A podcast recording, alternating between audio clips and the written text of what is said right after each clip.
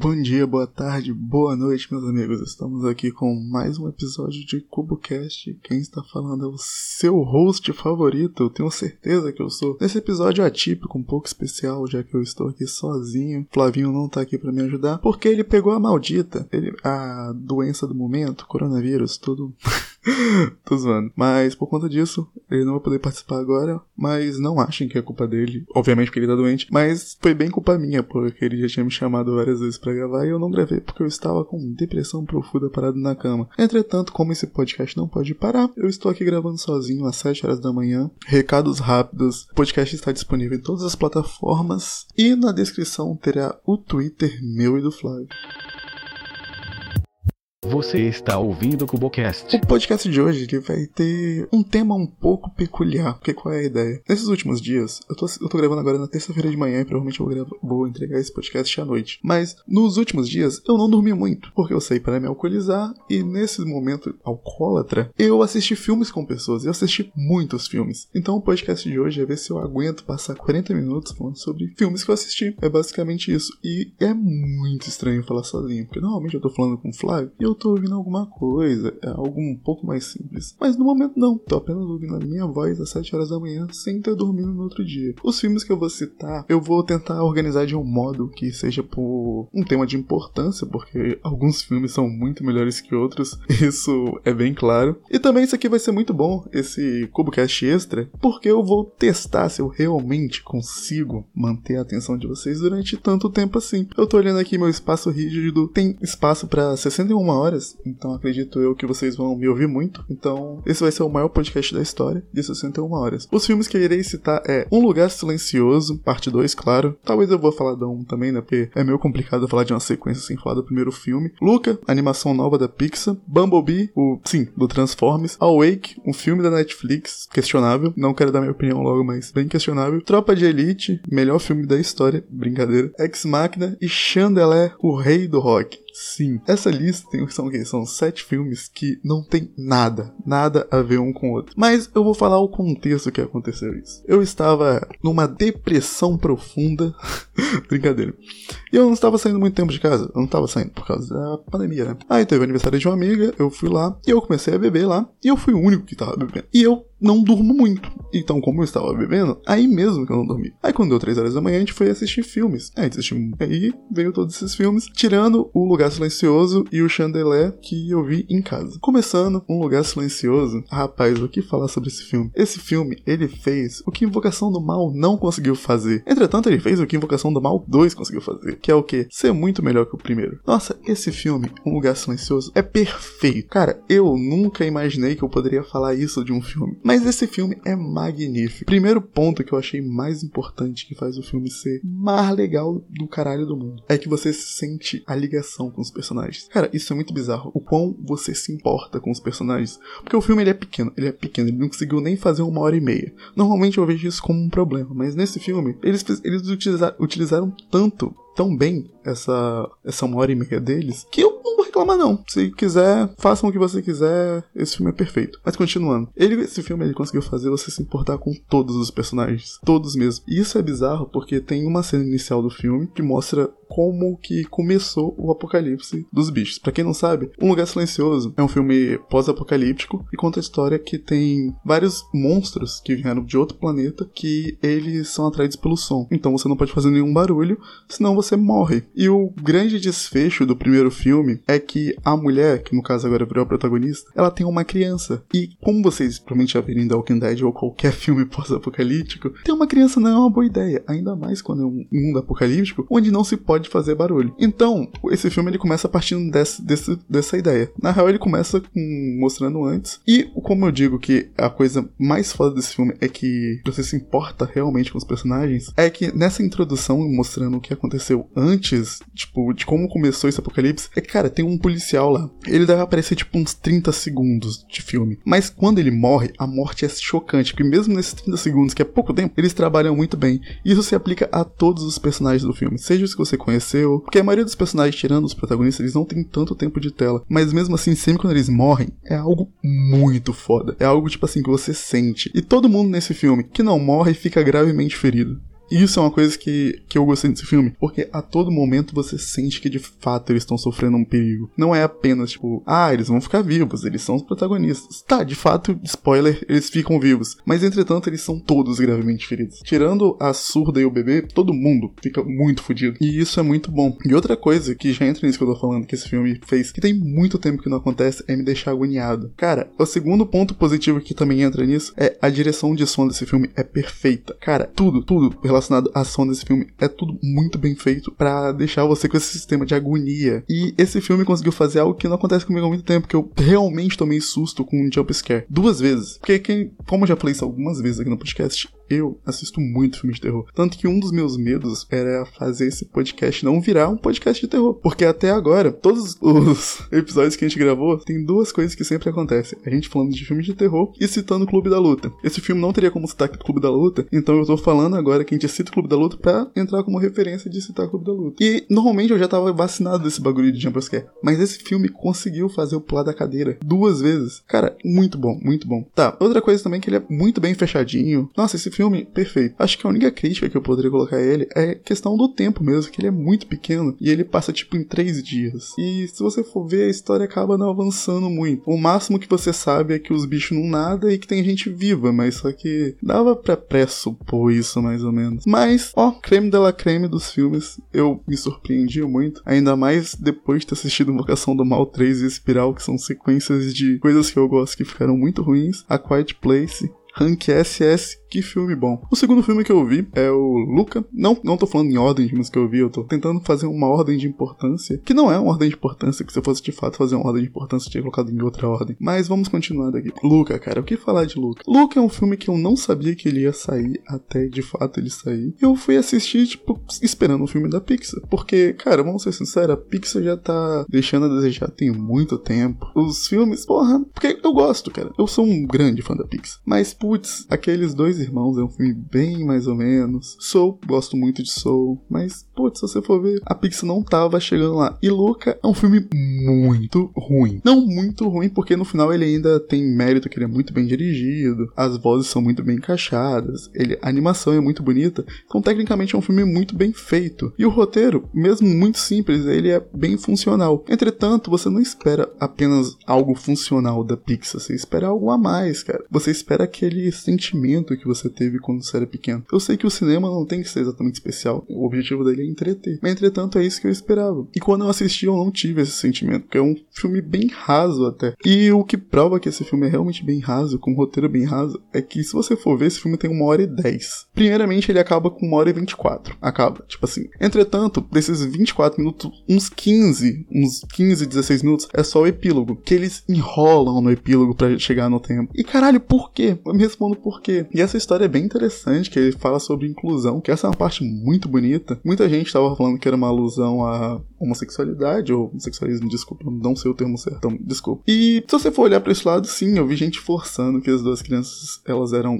gays, que aí eu já não acho muito legal, porque ao meu ver, é só uma relação sem masculinidade tóxica. Que aí é um bagulho que eu acho meio palha, porque a galera fica falando que homens não tem que ter masculinidade frágil, e aí quando faz um filme onde eles não têm masculinidade frágil, onde eles abrem as suas dores, se abraçam, conversam, a sociedade olha e fala, hum, gay. Mas, entretanto, se você for pegar essa relação dos dois, é muito bonita, mas no geral é um filme fraco, que não reflete nada. Nem parece que há cinco anos atrás a Pixar tava lançando Inside Out, o Divertidamente, que é um filme, nossa, genial, cara. É um filme que, cara, marcou uma época. E lançou isso, né? Não sei explicar o que, que exatamente é isso. É um filme bem fraco, nossa, tier C pra cacete. Eu não tô dando nota, eu inventei tiras aqui na minha cabeça e vocês vão tentando assimilar aí. Que eu não sei exatamente como vai funcionar esse bagulho. Mas, cara, Luca, não tem nem. Cara, ele realmente é um filme que não tem nem muito o que dizer. Além dele ser muito bonito e não ser nada demais. Exatamente nada demais. Ele é um filme que eu terminei de ver e fiquei, ah, beleza, vou lá fazer meu almoço. E fui fazer. Mas estava muito gostoso, galera. Como, caso você tenha oportunidade, venham comer o meu almoço. Agora, o próximo filme da nossa listinha de filmes que eu assisti virado e bêbado é Bumblebee. O que dizer de Bumblebee? Cara, Bumblebee é um filme que já tinha assistido duas vezes. Entretanto, nenhuma delas foi inteiro. Então, essa vez que eu vi agora foi a primeira vez que eu vi ele inteiro. E das duas vezes que eu não tinha visto ele inteiro, eu falava como se o filme fosse muito bom. Tipo, muito bom mesmo. Só que agora que eu vi ele inteiro, eu vi que ele não é tão bom assim. Ele não é ruim. É facilmente o Transformers. É o melhor Transformers. Mas ele também não é tão bom quanto eu falava que ele era. Mas, cara, ele é um filme que ele conseguiu adaptar muito bem a estética da época. Como eu sou muito retardado, eu ficava, tipo, falando, pegando as referências, tipo, cada banda. Porque, igual, no quarto da menina tem, tipo, posters de várias bandas, toca The Smiths, ele tem um pôster do Joy Division, tem as camisas dela, que ela igual usa um blusa no Motorhead. E aí eu fico pegando essas referências e eu achava muito legal. Mas se você for ver, é um filme muito simples. Mas não simples como algo ruim. Não, é, não acredite que quando eu chamo o filme de simples é algo ruim. Ele é um simples muito funcional. Ainda mais quando você compara os outros filmes do, do Transformers. Eu, particularmente, nem cheguei a ver o último. Eu vou falar pro alto, se caso alguém for fã, me desculpe. Mas o último filme tem, tem a porra de robô na Guerra das Cruzadas, cara. Isso é um bagulho que tava realmente muito fora da casinha. Aí chegar esse filme e fazer algo estupidamente simples é algo que me agrada. E esse filme, ele é um filme que agrada. Se você assistir ele, não sei se vocês já assistiram, provavelmente sim, já que é um filme mais antigo que fez sucesso. Ele é um filme que agrada. Então, ó, que ele tirar bonitinho a atuação da menina lá do. Esqueci o nome agora do filme dela, é Bravura Acho que é Bravura Tônica, que ganhou um Oscar com 11 anos. A atuação dela é muito boa. Bumblebee, um ótimo personagem, carismático pra caralho. Entretanto, tem alguns erros, igual. Tem muita coisa que é bem não crível, mas, cara, se você for tentar. Se você não usar sua suspensão de descrença e um filme que roubou virar carro, aí é foda também, né? Mas, cara, esse filme, ele é um filme muito divertido. Eu acho que de todos esses filmes aqui. Ah, não, não. Um Lugar Silencioso ganha fácil de qualquer filme que eu citar aqui. Mas, ó, creme de la creme dos filmes de robô gigante. Eu percebi agora que eu tô falando muito rápido, porque já tô chegando na metade dos filmes e só tem 14 minutos. E normalmente os episódios são de 40 minutos. Entretanto, se você for para pensar, eu é 40 minutos em duas pessoas. Como eu tô sozinho, o meu tempo é de 20. Então eu acho totalmente válido eu falar só 20 minutos. Então, se acabar aqui eu ver que estiver muito lento, eu vou falar de séries que eu vi também. Então, é isso. Quem se deu o trabalho de ouvir, que se ferre. O quarto filme que eu vi, bêbado barra virado, é um filme chamado Awake, que é um filme da Netflix que vou contar a história de como aconteceu esse filme. Quando eu estava bêbado, as pessoas que queriam ver um filme. Aí abriram Netflix e falaram pra gente assistir esse filme. Entretanto, como eu sou uma pessoa muito chata, nossa, eu sou insuportável. O que, que eu fiz? Eu abri o IMDB, vi que a nota do filme era terrível e falei: Qual é, galerinha? Bora. Não vê esse filme aí não? Que, né? 23. Não, ele tem 35 no MDB. Aí a galera pegou e desistiu e a gente foi ver o Bumblebee. Você quando acabou o Bumblebee, a gente voltou a assistir esse Awake. E, meu Deus, por que a gente foi ver esse filme Awake? Primeiramente, cara, sério, a premissa do filme é que ninguém mais pode dormir. Sim, isso é estúpido. Aí a filha da mulher, ela consegue dormir. E aí todo aí eles começam a louvar ela como se fosse uma deusa. Entretanto, tem um bagulho que simplesmente não faz sentido, porque não existe uma progressão nesse filme. Tipo, eles todo mundo passa um dia sem dormir e já parece que o mundo tá acabando, sendo que, pera, se você já passou um dia sem dormir, porra, você tá normal, cara. Sendo que o pessoal não tá nem esperou um dia acabar, já tava todo mundo, porra, o mundo acabou. Mas, cara, não, velho, não, não. E o pior é que quando, sei lá, passa três dias, como eles fizeram isso muito brusco, tava todo mundo bem, do nada ficou todo mundo mal, só sem dormir um, uma noite. Quando chegou, tipo, três noites sem dormir, não teve peso, porque não teve essa progressão. Isso, tipo, é uma premissa estúpida, mas entretanto, se você fizesse direito, daria pra você fazer uma progressão muito boa. E, e a solução para isso tudo é ainda pior, cara. Cara, esse filme não dá para você, tipo assim, falar sobre ele. Não que eu. que todo filme eu falo isso, mas na real eu tenho preguiça de falar. Mas sobre esse filme realmente não dá, porque é, acontece isso, a mulher, a filha dela sai, eles pegam o carro e vão seguindo até um lugar seguro, até chegar lá e ver que não é seguro. 2011 The Walking Dead fez isso, e quando The Walking Dead fez, já era datado, já era velho, já, já não funcionava. E eles inventaram de fazer isso agora. Aí eles fazem um bagulho meio The Last of Us, lá que quando o Joe vai levar a Ellie pros vagalumes e em cima da hora desiste pra salvar ela e mata todo mundo, eles vão fazer algo parecido. Só que fica horrível, fica horrível. E a solução no final é algo estupidamente estúpido. Vou spoiler mesmo, ninguém liga, não veja esse filme. Todo filme que eu falar aqui vale a pena ser visto, menos esse. A solução é que as pessoas que dormem são as pessoas que morreram e foram reanimadas. Tipo, o coração parou e foi reanimado. É um bagulho até que comum, teoricamente. E aí o filme acaba com com o, os dois filhos da mulher, matando ela afogada para depois trazer de volta a vida. E aí a última cena é um suspiro dela. Mas, cara, tudo é tão ruim, tão mal, mal feito. Eu admito que eu não achei esse final previsível, porque ele é ruim demais. Eu pensei em tanta coisa enquanto eu tava assistindo que seria melhor que isso, que cara. Ah, cara, esse filme não dá, não desce. É fácil, uma das piores coisas que eu já vi na minha vida. Não só esse ano, na minha vida. E esse daí entra o questionamento do até quando a Netflix vai começar, vai continuar aceitando qualquer merda que sair nesse mundo. Porque eles realmente, eles compram qualquer roteiro, cara. Até hoje, eu ainda não superei as horas que eu perdi assistindo o Columbine Paradox lá, cara. Porque, porra, o primeiro Columbine, Columbine não, porra, Cloverfield, Cloverfield Paradox. Porque o primeiro Cloverfield, nossa, filme perfeito. Melhor found footage que já foi feito na história. O segundo filme, eu não gosto. Entretanto, eu tenho certeza que o filme é bom. Eu sei que o problema é comigo. Mas esse terceiro, nossa, aquele filme não faz sentido. É um roteiro totalmente perdido. Quem olhou para aquilo e olhou e deu um ok, de, tipo, deixou gastar 50 milhões. Esse filme, aquele filme custou 50 milhões. Esse Awake, eu vou pesquisar agora quanto que ele custou. Não, cara, bobear deve ter custado o mesmo tanto. Orçamento, caralho, na moral, se esse filme custou mais de 10 milhões, eu vou ficar muito. Ah, não, calma. Awake tá. Não é esse Awake, que eu vi um Awake aqui que custou 7 milhões, mas não é esse. Vai, o Awake Netflix. Se ele tiver custado 8 milhões, eu, eu aceito. Eu olhei aqui, não tem exatamente o valor que custou, pelo menos eu não encontrei. Entretanto, eles dizem que é um filme de médio orçamento. Vai, um filme de baixo orçamento é um filme de até 10 milhões, um filme de grande orçamento é acima de 100 milhões, então esse filme deve ter custado uns 20, 25 milhões, que é muito caro, é muito mais caro do que ele deveria custar. E caralho, eu tô muito puto. Eu tô muito puto. Cara, isso é claramente lavagem de, de dinheiro. A Netflix tá lavando dinheiro pra máfia e eu posso provar que é a existência desse filme. Porque ninguém sem consciência teria colocado tanto dinheiro. E o pior, não é esse escorno ter feito. É eu ter pegado meu tempo e assistido essa merda. Nossa, pior filme que eu já vi na minha vida. Vamos pro próximo filme logo que eu já tô puto. Aí no próximo eu vou ficar feliz e puto ao mesmo tempo. O próximo filme que a gente viu foi Tropa de Elite.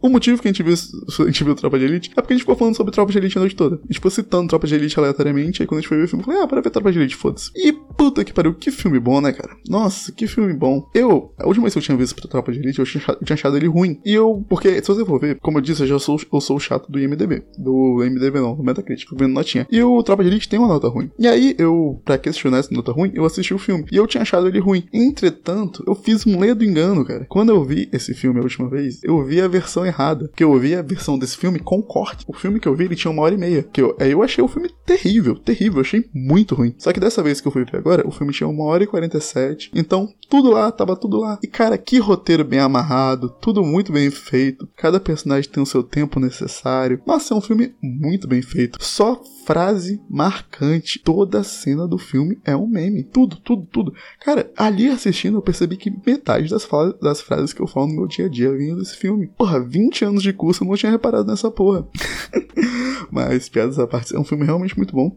E enquanto eu tava assistindo ele, tava eu e meu amigo que tava assistindo junto, tentando entender como a pessoa que fez esse filme queria que a gente odiasse Capitão Nascimento. Porque, tipo assim, de fato, ele é muito truculento, fascista, isso aí é, é, todo mundo sabe. Mas, caralho, eles, eles humanizam um cara de um jeito que parece que todas essas truculências que ele faz são necessárias. É como se fosse um mal necessário. E isso é muito errado, caralho. Você pega um porra, a porra de um personagem que claramente você queria que fosse um vilão e humaniza ele pra caralho. De um jeito que ele fica carismático e você gosta dele. Foi o maior tiro pela culatra feito na história. Quem fez esse filme querendo que o Capitão Nascimento fosse o vilão não entende nada de sociedade, não entende nada. Entretanto, que filme bom. Wagner Moura, perfeito, todo mundo perfeito, roteiro amarrado. Só tem alguns problemas nesse filme. Igual, eu acho a edição dele um pouco caótica, mas caótica algumas vezes é boa, mas cara, tem alguns cortes que simplesmente são muito feios. Algumas cenas acabam sendo muito episódicas porque eles fazem algumas umas elipses ali que as cenas não conversam muito bem uma com a outra. Acaba ficando um bagulho até um pouco datado. Fica, tipo, realmente meio estranho. Eu acho que até valeria a pena relançar esse filme com uma edição um pouco melhor, porque a edição realmente é bem Mas de resto, bom demais ser brasileiro. Nunca fui tão patriota. Que filme bom. A única parte ruim é que ele ajudou a renascer o fascismo brasileiro. Mas quem liga, não é mesmo? Brincadeira, galera. Não sejam fascistas. O próximo filme dessa minha jornada de alcoólatra com insônia é Ex Machina. O contexto de Ex Machina. Uma amiga minha, Carioca tinha assistido há dois meses atrás e tinha falado que o final era uma merda. Só que aí eu lembrava desse filme. E eu lembrava que eu tinha amado, que eu tinha achado o final muito bom. E aí eu ficava batendo boca com ela, falando que era a pior merda desse. Não, que não era a pior merda desse mundo, que era bom pra caralho. E aí eu fui assistir. E um fato engraçado é que quando eu comecei a assistir era 6 e 10 da manhã e eu mandei um áudio pra ela falando qual é tô assistindo, Deus, é, eu tô assistindo X Machina. E ela me mandou um áudio 6 horas da manhã como se eu tivesse puta pra caralho. Mas não é que ela tava puta, porque carioca falando, parece que ele quer te matar. Aí eu tava imaginando como deve ser você ser carioca, você ir na padaria de manhã e ser xingado. Eu sou capixaba, então aqui todo mundo parece que não, mas até que é bem educado, cara, comparado com os cariocas. E foi um fato engraçado, porque 7 horas da manhã não recebendo um áudio que parecia que estavam brigando comigo. Mas falando sobre X Machina, qual o plot de X Machina? X Machina é um cara nerdão que é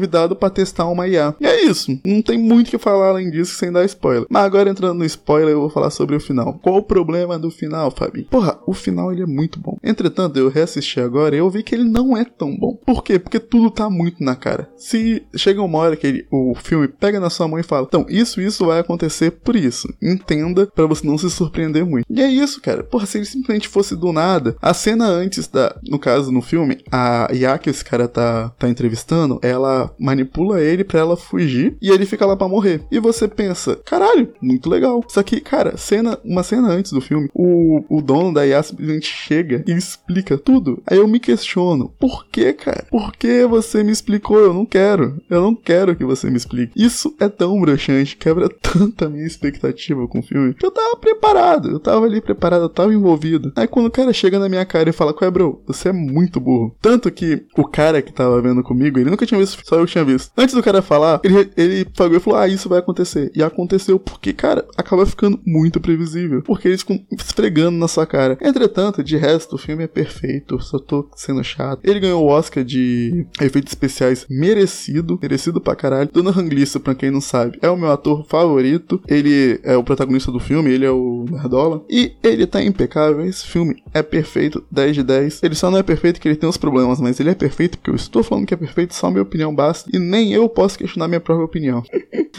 o último do filme, dessa saga de filmes que eu vi bêbado, foi é Chandelé, o Rei do Rock. Sim, cara, um filme infantil de 1991. Por quê? Por que, Fábio? Esse é o filme. Porque uma menina que tava lá falou que era o filme favorito dela, a gente começou a ver. E eu fiz o maior erro da minha vida. Eu comecei a ver esse filme em inglês lá. E eu só vejo animação em português, porque esse é o certo. Se você não vê animação em, portu... em dublado, você é nazista. Foda-se, foda-se, não me ligo pra sua opinião, você é nazista. E eu vi ele em inglês. E a dublagem em inglês do narrador é muito boa, cara. O narrador é o Phil Harris, cara. Um mito, um mito desse universo. E eu sei que eu não cheguei a ver tudo. Eu não cheguei a ver tudo. Eita, eu buguei aqui. A dublagem do Phil Harris, ela é muito boa. Eu venho por... É isso que eu não cheguei a ver tudo. Porque eu também, eu tava vendo lá com a galera e tava com muito sono. Eu vim pra casa. Ainda passei na casa de um amigo e bebi mais. Pra depois chegar aqui e dormir. E aí, de, depois que eu acordei, eu fui ver o filme. E aí eu fui ver em português, né? Porque a dublagem tem que ser visto dublado. E caralho, a, ficou tão datado a dublagem. Tipo assim, se eu tivesse visto desde o começo dublado, eu não teria visto essa diferença. Mas eu não fiz isso. Aí eu passei o filme todo pensando, caralho, que saudade do Phil Harris narrando esse filme pra mim. Vai, mas vai. Problemas do filme. Narração. Eu sei que é um filme infantil. Eu sei que é um filme infantil. Mas caralho, não precisa narrar, cara. Não precisa narrar. Por que caralho tem um cara narrando tudo que tá acontecendo? Eu tô vendo. Eu, eu tô, tô assistindo, gente. Eu tô assistindo.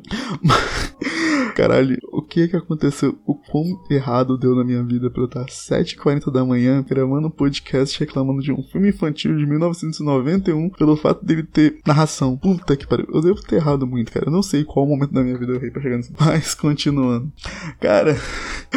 A, a, narração é terrível. Não, gente, se você for fazer um filme, não narra. Cara, um filme infantil que eu acho incrível é O Menino e o Mundo. Ele é um filme que não tem narração. É, é uma animação brasileira que foi indicada ao Oscar de melhor filme em 2013. Se você nunca assistiu, eu recomendo que você assista. É um filme infantil de animação que não tem narração, não tem fala, é tudo visual, cara. É tudo visual. Ele é basicamente um, um, um garoto que ele anda e mostra o mundo na visão dele. Entretanto, ele não fala. Então, ele não. O que ele fala não sai e ele não entende o que os outros falam. Aquele filme é Nossa, esse filme é perfeito. E cada vez que você assiste, você vê uma metáfora diferente nele. Esse é um filme que, nossa, se você não sabe pra que você vai fazer seu TCC, faça sobre esse filme. Ah, Fábio, mas eu nem na faculdade estou. Faça por diversão. Esse filme é muito bom. Mas agora sobre o Chandelier. Cara, esse filme, ele é muito caótico. Ele tem uma hora, ele tem exatamente uma hora. Mas, caralho, não para um segundo. E isso acaba sendo um problema. Porque, tipo assim, ele tem um narrador explicando. Então, quando você tem um filme que é um narrador, ele acaba ficando um pouco mais lento. Só que tudo que acontece é muito frenético. Muito frenético. E aí isso acaba batendo e acaba ficando muito estranho. Tipo assim, o filme, ele não é ruim. Não me interpretem a mal. Mas, cara, eu acho que ele poderia ser um pouco menos frenético. Botar ali mais 20 minutinhos, pelo menos. Tirar o narrador, deixar explicado. E, ó, supimpa, perfeito, maravilhoso. Mas no final, final, cara, no final é um filme de 1991 sobre uma criança que vira um gato e um galo. Eu nem expliquei o plot do filme. O galo, ele achava que toda vez que ele cacarejava, o sol nascia. Aí um dia ele não cacarejou e o sol nasceu mesmo assim. Aí ele percebeu que ele era um merda. Aí no final tudo isso é uma metáfora sobre você achar que você é importante pra uma coisa, no final você não é. E aí no final ele realmente era importante. Aí você pode usar como metáfora sobre você ter muitas atribuições a você e você acabar se fudendo porque você se importa com muitas pessoas. É basicamente sobre isso. O filme é bem interessante. Também façam um TCC sobre ele também. Façam um TCC sobre muitos filmes. Mas de qualquer modo, caralho. Ah, eu vou parar de falar sobre esse filme que são 7h40 e eu tô falando mal de filme de 1991. E o pior, tô falando mal de filme que eu gostei. Que caralho eu sou assim? Só tenho que falar mal de tudo que é filme. tá, deu 31 minutos. Eu cortando vai chegar uns 25, então eu preciso falar sobre mais coisas. E o que eu vou falar é uma coisa que eu não vi agora, eu vi na quinta-feira, que é Manhãs de Setembro. O que é Manhã de Setembro? Você deve estar se questionando. É uma série brasileira do Prime Video, estrada a Lineker. E pra quem não sabe, eu sou fã para um cacete de Lineker. Meu Deus, que mulher incrível. Aí eu fui ver a série dela, tipo, lançou meia-noite, lançou eu já comecei a assistir. Não foi por querer, eu nem sabia que ia sair aquele dia. Entretanto, eu tava eu ia assistir de férias com isso, se eu não me engano. E aí passou a propaganda que ia lançar. Aí eu não tava fazendo nada, eu fui lá e dei play. Vai, a série, essa série ela é bem interessante. Conta a história da personagem da Lineker, que é a Cassandra, que é uma mulher trans que tá levando a sua vida, tá muito feliz que conseguiu alugar o AP dela, conseguiu tá finalmente levando a vida. Só que nessa, ela descobre que antes de fazer a transição, quando ela, ela ainda era Clovis, ela teve um filho. E aí a trama toda é sobre ela tendo aceitação sobre o filho e coisas do tipo. Caralho, eu, eu cortei esse espaço, mas eu simplesmente dei um branco na minha, na minha mente, eu não soube mais o que falar além disso, além do plot. Esse cara, ele é muito bom, porque, primeiro, tem a Lineker, então tudo que tem a Lineker é perfeito, que, caralho, que mulher incrível.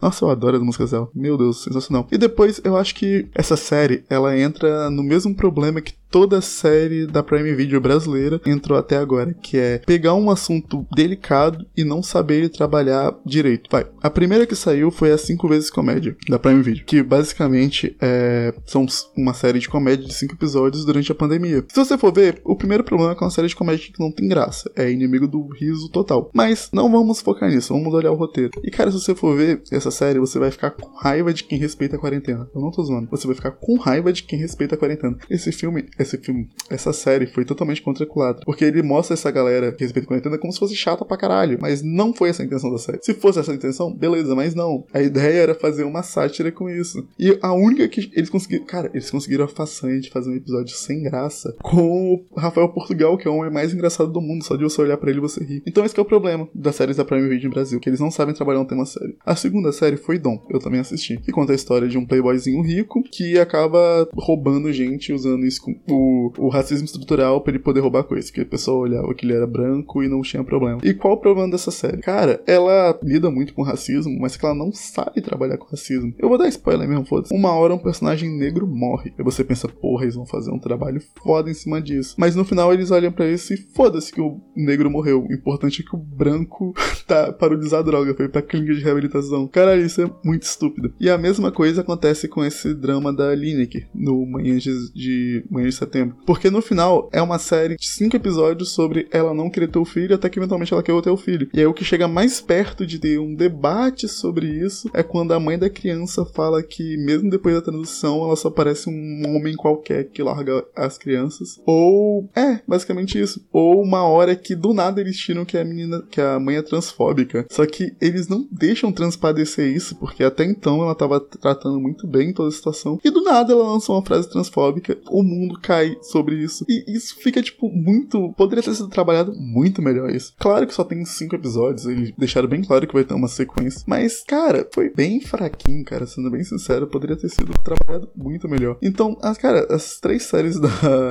da Prime Video passam por esse mesmo problema aqui. É, todas as aulas vindo com assuntos muito delicados e eles simplesmente não conseguem trabalhar de forma satisfatória. Tipo, óbvio que a maioria desses, desses lugares não tem um lugar de fala, mas que me incomodou. Então, se me incomodou, eu imagino as, as outras pessoas. Mas, no geral, as três, cara, não, cinco vezes comédia não dá pra ver, não. Mas só que Dom e Manhã de Setembro são coisas que realmente valem a pena ser vistas. Então é isso, galera. Esse é o episódio extra do podcast. Eu vou editar e lançar hoje mesmo. Semana que vem já vai ter Flavinho aqui com a gente na bancada, bancada padrão. Eu já tô, já separei qual vai ser o tema do próximo episódio. Vai ser um tema massa, massa, que vai ter uma boa integração com o YouTube. Então, para vocês que escutam no YouTube, porque para quem não sabe, o Spotify, é, esse podcast tá disponível em todas as plataformas, não só no Spotify. E o próximo vídeo provavelmente vai ter uma integração muito boa com o YouTube, além de estar no Spotify e todos os outros lugares. Então é isso, galera. Ainda não caiu o dinheiro na conta que vocês me prometeram. Vocês me prometeram e não caiu. Então vocês são mentirosos e canalhas. Amo vocês. Beijo.